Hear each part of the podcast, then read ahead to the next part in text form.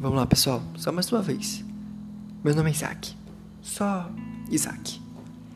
Vai, sente-se, se acomode, porque hoje eu vou contar minha história. Mais especificamente, a adolescência.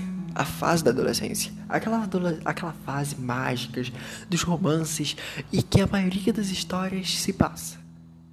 Mas dessa vez é a vida real. E o que eu, eu gostaria de compartilhar com vocês.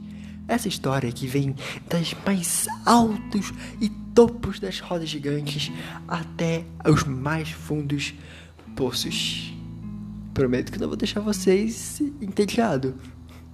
Vai, pegue a pipoquinha, coloque seus fones, que já vai começar essa grande história.